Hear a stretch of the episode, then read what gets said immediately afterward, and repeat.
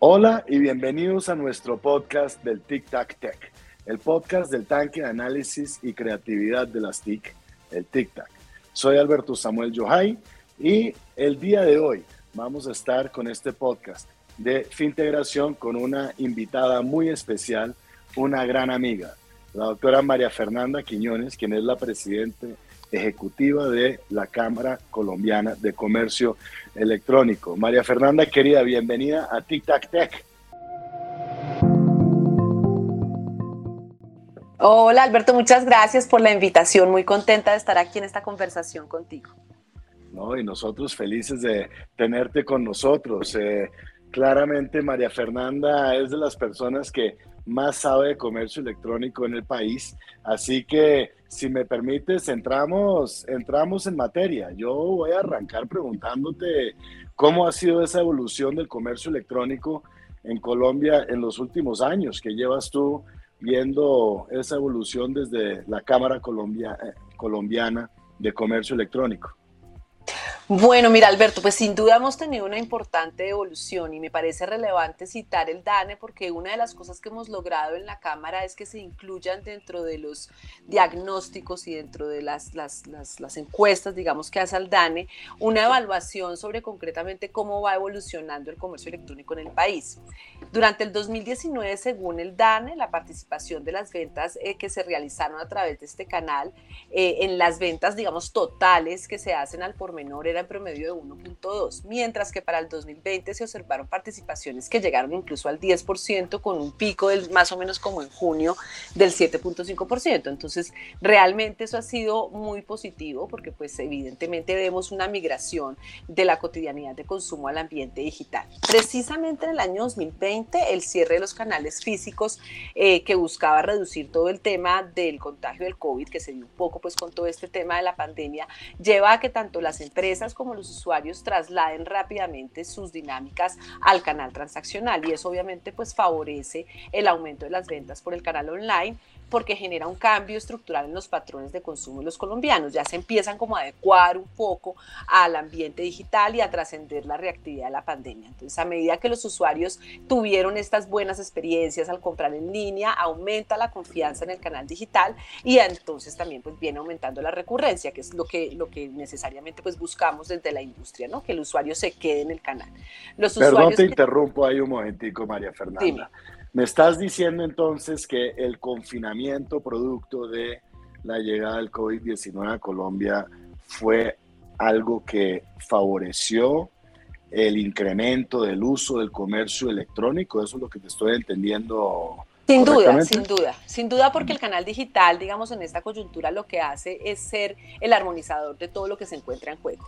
No solamente permite, digamos, mantener abastecidas a las familias eh, con la implementación de las obvias medidas de seguridad que teníamos que, tener pues, para evitar el contagio, sino que permite mantener los flujos de los comercios vigentes, que fue una, pues, un gran golpe, por supuesto, para, para el desarrollo normal de los negocios que estaban, obviamente, trabajando en físico. Entonces, el cierre de los negocios pone al canal digital como esa única alternativa para poder tener, eh, digamos que, algo de actividad. Entonces, un poco eso traslada las dinámicas de consumo hacia ambiente y el reto para, para el año, digamos, 2021 es cómo mantener esas dinámicas en el ambiente digital en balance. Obviamente se abre el canal físico y empiezan a darse, pues, pues eh, digamos, la armonización de, de ambos canales, pero un poco lograr que ya hubiera esa confianza y que ya el consumidor se sintiera tranquilo y se trascendiera la reactividad actividad propia de la pandemia, pues era el gran reto que, como te cuento, ha venido, digamos, siendo, siendo enfrentado y superado por la industria, que es algo pues muy positivo. Por supuesto, bueno, espectacular entonces que desde la agremiación que diriges, ya es un hecho que se percibe, que se ve que hay mayor confianza en todo lo que son las transacciones digitales y el comercio electrónico como tal. Eso me lleva a la siguiente pregunta entonces. ¿Cuál dirías tú desde esa óptica de ustedes? ¿Cuál es la principal barrera que se está enfrentando el comercio electrónico en Colombia ya sabiendo que existe una nueva y real confianza por parte de los consumidores? Pues mira, existe, pero digamos hay todavía temas que hay que remover. Lo primero es que, Alberto, hay que mirar el, comercio electrónico como un ecosistema. El comercio electrónico primero eh, debe, debe mirarse desde la perspectiva tanto de los usuarios como de las empresas, porque tanto se remuevan las barreras que en cada una de esas puntas de la operación de intercambio existen, pues más, digamos, más fluida va a ser el intercambio digital. Pero además hay barreras en los diferentes eslabones de la cadena de valor. El comercio electrónico agrupa muchísimas industrias que tienen que interactuar entre sí para que una transacción digital se haga realidad. Entonces vamos desde, desde la conectividad hasta la logística, revisando cada uno, digamos, de los, de los inhibidores que hay en esos eslabones para poder eh, impulsar la, la, cadena en su totalidad, el ecosistema, digamos, que, que, que en una comprensión holística de lo que es. Yo te diría que en las empresas hay una baja adopción de herramientas tecnológicas, todavía digamos que vemos que el sector empresarial le, le genera... Em, o le resulta, digamos, como una brecha, eh, sobre todo en términos regionales, para la apropiación del comercio electrónico. Eso lo hemos venido trabajando con las diferentes cámaras de comercio del país, pero todavía tenemos en la región temas importantes en términos de adopción. Hay, hay un entendimiento de que a veces hay mayores costos asociados al canal digital. Entonces, un poco es cómo, cómo buscamos... Eh, eh, evangelizar, hacer entender cómo funcionan, digamos, estas herramientas del canal digital para que si bien implican unas inversiones diferentes, no necesariamente más altas, pero diferentes y con un paradigma distinto, pues de pronto generan también en el largo plazo muchas eficiencias. Entonces, un poco cambiar ese paradigma en el, en el, en el tema de, de cómo se apropian las herramientas de transformación digital es importante. Eso me eh, parece fundamental. Perdón, yo meto la cucharada, pero esto no hay que verlo como un costo, sino todo lo contrario, como una inversión y quizás la mejor inversión que se puede hacer, porque por lo menos desde la óptica de nosotros, definitivamente el que no se moderniza pues va a dejar de ser competitivo y sin duda alguna va a desaparecer. ¿Ustedes coinciden con esa apreciación? Sin duda, sin duda, la digitalización, digamos, ya no es algo postergable o algo que vaya después del afianzamiento de un canal físico por, digamos, por el comportamiento del consumidor, que es un consumidor omnicanal, que se nutre de los dos canales para la toma de su decisión de consumo. Para la empresa ya no es eh, una segunda alternativa o ya no deja de ser prioritario el canal digital. Necesariamente debe tenerlo desarrollado al mismo tiempo que desarrolla cualquier iniciativa de negocio. Pero eso es un paradigma por desmontar y tú lo, tú lo vives diariamente. Estamos, eh, digamos que, abocados a generar una cantidad de acciones para empezar a establecer eh, esto como una prioridad, ¿no? La digitalización como algo que no y eso va muy atado, por ejemplo, con, con la generación de confianza también en el empresario. En la última encuesta de comercio electrónico de la ANDI del año 2020, el 23.4% de las empresas dice tener dificultades con la generación de confianza de sus usuarios en el canal digital. Entonces, eso pues todavía digamos que creo que tiene un trecho, una ruta por andar. Hay un eslabón muy relevante acá que genera desconfianza y es todo lo asociado con el pago y los actores, digamos, que están incluidos en este en este procesamiento de las transacciones y creemos que ahí pues todavía hay un, hay un trabajo por hacer que se une nuevamente con las barreras que encontramos en los consumidores, asociados por supuesto no solamente a la desconfianza que tiene que ver con el pago propiamente dicho, sino a, a las dinámicas de consumo. El consumidor dice, bueno, ¿será que el bien que me va a llegar, si es el que yo espero, me va a llegar cuando yo lo necesito, con la calidad que yo creo? Que, o que bien la página. Entonces todavía ahí hay un trabajo que hacer en cómo evangelizar al consumidor y, digamos, familiarizarlo con estas nuevas dinámicas de consumo, contarle qué derechos tiene que, por ejemplo, no tiene en el canal físico. Ese tipo de cosas creo que todavía, que todavía hay que, hay que trabajarlo, ¿no? Entonces, pues, pues ahí vemos, vemos varias barreras como de lado y lado de ambas partes. Ahora, ahora, es interesante lo que mencionas alrededor de quizás una incertidumbre alrededor de las diferentes soluciones de pago. Porque si algo nos ha demostrado estos años del programa de integración, que nuevamente trabajamos muy orgullosamente de la mano del TIC-TAC con la bancaria, es que podemos dar fe de las inversiones multimillonarias en dólares que ha desarrollado el sector financiero de Colombia para precisamente poder dar el confort y la confianza a sus usuarios del sector financiero que efectivamente las transacciones se hacen en un ámbito seguro. Si bien es cierto, siempre habrán algunos riesgos de las transacciones, principalmente hoyos de seguridad que se va generando por el uso o mal uso de quizás algunos de esos sistemas.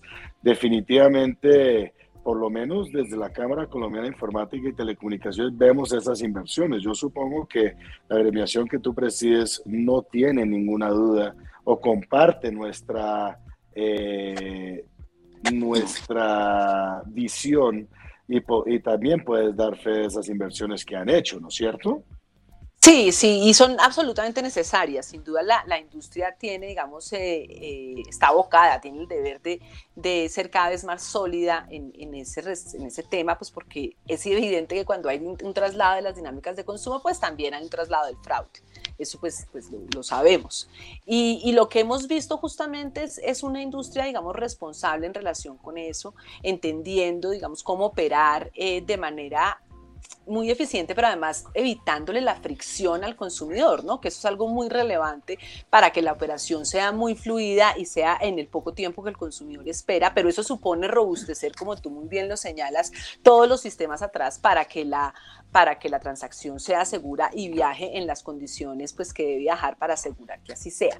Entonces, eso, eso yo creo que es, que es un compromiso de toda la industria, de todos los eslabones que están comprometidos, generar menos fricción y más seguridad, porque es la única forma de hacer un comercio electrónico eh, competitivo. Pero además me parece importante resaltar que los últimos cambios regulatorios, eh, Alberto, han promovido que en, en, el ambiente de los pagos digitales participen nuevos actores y eso yo lo que creo es que va a generar anticipaste a mi siguiente pregunta. Es que esta es una mujer absolutamente brillante, pero que además aplica la telepatía. Ah. Regulación. ¿Cómo estamos en el país? Y yo no sé qué tan diplomática quiere ser, pero qué interesante sería tus opiniones acerca de lo que está funcionando correctamente y quizás lo que aún se puede mejorar. Cuéntanos un poco sobre eso, María Fernanda. Pues mira, yo creo que tenemos unas buenas bases para trabajar todas las brechas que hay que trabajar. Es decir, no, no podemos decir que porque la pandemia impulsó el desarrollo del canal digital, solucionó las problemáticas que hay en cada uno de los eslabones. Yo, yo creo que hizo más urgente eh, abordar la solución de esas problemáticas, empezar a entender cuáles son eh, y ponerlas en la prioridad de la discusión pública. Y de, eso, digamos, eh, es producto este COMPES de comercio electrónico que se lanza en el año 2020 y que es muy positivo porque ya baja, digamos, a, a una política pública eh, y con una perspectiva de cadena de valor que es fundamental lo que se debe abordar para poder mejorar el comercio electrónico en el país. Eso me parece importante resaltarlo porque no hay otra manera, digamos, otra manera de impulsar el comercio electrónico sin entender que es eh, eh, algo que vincula muchísimas industrias pues, pues no, no, podría ser. Entonces, ¿qué te diría yo? Hay, hay temas regulatorios y brechas muy relevantes, tú las conoces mejor que nadie en términos de conectividad. Digamos, ahí tenemos un tema en acceso, un tema en conectividad además móvil, ¿cierto? Porque ya el comercio electrónico es algo que trasciende la banda ancha, el la, ubicuidad del celular es lo que mueve digitalmente los intercambios, entonces obviamente ahí tenemos un trabajo importante por hacer y regulatoriamente deben haber algunas, algunas intervenciones, como habrán también, la, digamos, la necesidad de que se den alianzas público-privadas para poderlo impulsar. Yo diría que hay unas brechas en inclusión financiera y ahí ato un poco a lo que a lo que estaba comentándote antes. Yo creo que ya hay un ambiente también favorable para que se para que se promueva la inclusión de nuevos actores que no necesariamente sean vigilados por la Superintendencia Financiera de Colombia, pero sí que sí promuevan la irrigación de los pagos digitales. Los relevantes ejercicios de bancarización que se han venido trabajando durante todos estos años y que le permiten a muchas personas en el país, como te decía, tener un producto financiero eh, pueda también darle a estas personas la posibilidad de utilizar esos productos financieros. Yo creo que ahí es donde viene todo el trabajo regulatorio eh, de, este momento, es un poco lo que se está buscando, es justamente eh, que se amplíe el ecosistema de pagos o que se entienda como un ecosistema de pagos para que realmente pueda darse una inclusión verdadera en el sistema financiero de estas personas, que las personas tengan una transaccionalidad y que eso les permita acceder al crédito y a todo lo que eso comporta. Entonces, eh, yo creo que ahí hay, hay un trabajo que tiene ya un camino andado, pero en el que habrá que profundizar de cara a que estos nuevos actores puedan tener pues, pues una mayor competencia, un mayor despliegue y, y puedan dar mayor posibilidad de aceptación de pagos digitales, lo cual obviamente repercute en, en todo el tema de, pues, del despliegue del comercio electrónico, porque hace posible, digamos, que los intercambios cotidianos se hagan a través de comercio electrónico. Otro tema que me parece importante eh, tener en cuenta, digamos que, que, es como una deuda en términos de regulación, es el tema de las economías colaborativas. Lo hemos hablado. Eh, yo creo que ahí hay, una, hay un debate regulatorio que tiene que darse y que tiene que resolverse de cara a que podamos darle seguridad jurídica a estos, a estos nuevos actores que realmente contribuyen eh, en, el, en, el, despliegue del comercio electrónico en el país y que han, y que han hecho, digamos, un, un aporte innegable. Lo vimos en los meses de pandemia, lo vemos en la en la vida cotidiana las personas. Lo han hecho porque justamente han llevado a los intercambios de todos los días eh, la digitalización. Entonces ahí yo creo que también va a ser una, una ruta de trabajo muy relevante.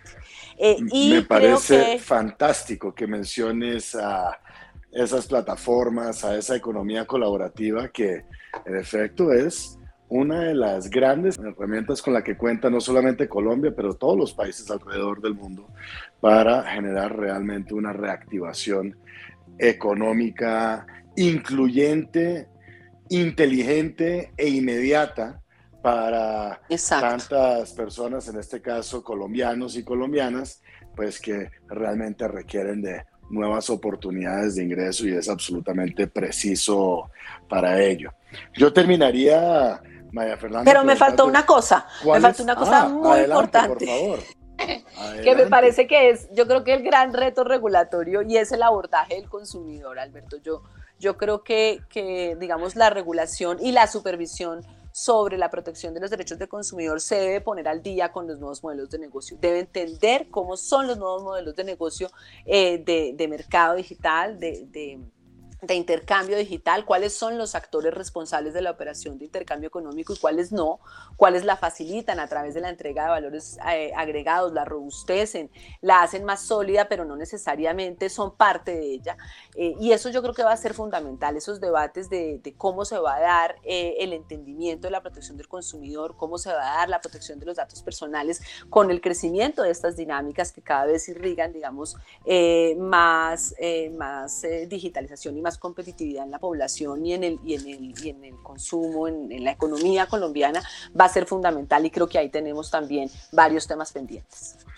Otro mensaje clave que nos has compartido, definitivamente los hacedores de política pública deben sentir esa obligación de entender correctamente los modelos de negocio para asegurar que podamos incentivar todo tipo de inversiones y estar generando un círculo virtuoso y no todo lo contrario, estar por eh, no entender cómo funciona la economía colaborativa, matando oportunidades, no solamente de inversiones, pero de generar ingresos y calidad de vida para tanta gente involucrada con este tipo de iniciativas. Compartimos absolutamente esa, esa visión y me parece fundamental que lo hayas mencionado. Por último, lo que te iba a preguntar, Mafe, es las iniciativas que están ustedes liderando desde la Cámara Colombiana de Comercio Electrónico. Hemos concluido Black Fridays y Cyber Mondays.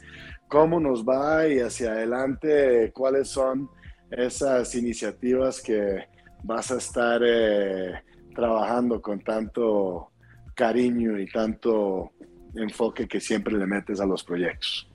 Bueno, mira, sin duda, obviamente los eventos de activación de ventas son muy relevantes para la Cámara, son, digamos, un escenario donde promovemos confianza en el consumidor digital, también confianza, digamos, que en las, en las empresas. Lo que buscamos es, es una, una activación del ecosistema en fechas que sean, digamos, muy apropiadas para, para, la economía y que generen realmente un traslado de las dinámicas a lo digital. Creo que eso vamos a, a, repetirlo, por supuesto, el año entrante, eh, con unos enfoques que sean mucho más, eh, ¿cómo te digo? Como que satisfagan de una manera mucho más eh, asertiva o cada vez más asertiva eh, la relación entre el consumidor y la tienda y que se armonicen con estas nuevas jornadas de, activación económica que también son los días sin IVA, ¿no? Entonces que pues, se potencialicen unas con otras para, para pues promover un consumo muy responsable. Pero a mí sin duda una de las iniciativas que más me enamora de la Cámara Colombiana de Comercio Electrónico es esta que sale con ocasión de la pandemia por la necesidad de, de justamente entregar esto que hablábamos al principio, la, la, transformación digital de una manera que sea sostenible, de una manera que, que vaya mucho más allá del tema de pandemia y que le permita a las, a las empresas apropiar el canal eh, para siempre, ¿cierto? Que les permita enamorarse del canal y complementarlo con su canal físico. Entonces yo creo que ya estoy online, que es nuestro, nuestro programa de reactivación empresarial, pero más allá de eso, creo que es nuestro programa como de transformación digital para emprendimiento eh, pequeña y mediana empresa, pues va a seguir, va a seguir además con unos módulos adicionales. Nosotros ahora tenemos un módulo en comercio electrónico en los diferentes modelos de negocio que orienta a la empresa sobre cuál de esos modelos de negocio escoger en función de un autodiagnóstico que se hace, cómo irlo escalando, y hacerlo cada vez más robusto. Y lo que queremos ahora es llevar esta plataforma a, a, un entendimiento de cómo funciona el comercio electrónico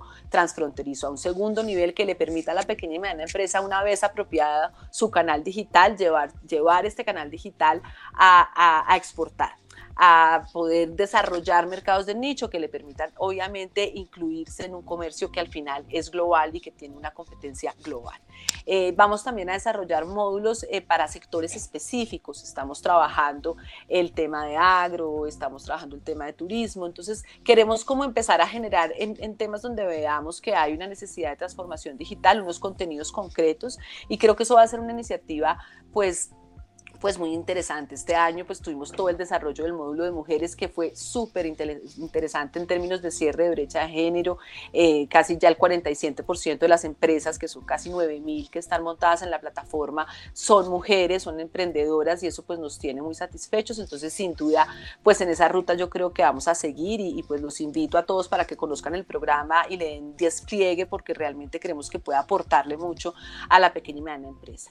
Y otro tema que también trabajamos es como eventos de activación, pero entre proveedores, es decir, estos, el Cyber Lunes y el Black Friday, son un poco para que las tiendas tengan la capacidad de llegarle a un mayor número de consumidores, pero como te decía, el comercio electrónico está compuesto por muchas industrias. Y hacemos en la Cámara unas ferias de proveedores que lo que le permite a, a estas industrias es interrelacionarse entre sí, mostrarle a las tiendas, que son, digamos, la otra gran porción de agremiados que tenemos, cuáles son las soluciones que tienen para hacer el negocio digital más eficiente. Entonces han sido, han sido experiencias muy, muy satisfactorias, son completamente virtuales, las empezamos este año y creo que seguir trabajando en, en, ese acercamiento del ecosistema y en seguir, en seguir como entendiendo el comercio electrónico como, es como, como una gran industria, como una gran cadena de valor, pues hace mucho más productiva la experiencia para todos, para todos los que estamos ahí. Entonces creo que en esas tres líneas pues vamos a seguir trabajando, además de hacer todo el tema de la red de mentores, que es una, un tema de educación eh, que también promovemos al interior de la Cámara a partir como de la experiencia y el entendimiento que nuestros mismos agremiados tienen, damos, damos educación sobre comercio electrónico de diferentes maneras, ¿no? Y entonces yo creo que en, esa, en, esas, en esas líneas esencialmente es que vamos a trabajar el año entrante. Bueno, pues extraordinaria toda la información que nos has compartido, María Fernanda Quiñones, presidente ejecutiva de la Cámara Colombiana de Comercio Electrónico. Agradecemos infinitamente nos hayas aceptado esta invitación al episodio de Tic Tac Tech como parte del programa de Fintegración. Quienes nos están escuchando nos pueden seguir por redes. Twitter es arroba tictac-cct o arroba asobancaria, son las dos cuentas que tendrán este podcast publicado. Y también, por supuesto, en la página de www.fintegración.com, C-O-M, para poder acceder a más contenidos de este interesante programa. Nuevamente, Fintegración es un programa de unión de las fuerzas del TIC-TAC y de Asobancaria. María Fernanda Quiñones, nuevamente, gracias, gracias por habernos acompañado el día de hoy. Gracias a ti, Alberto, un gusto.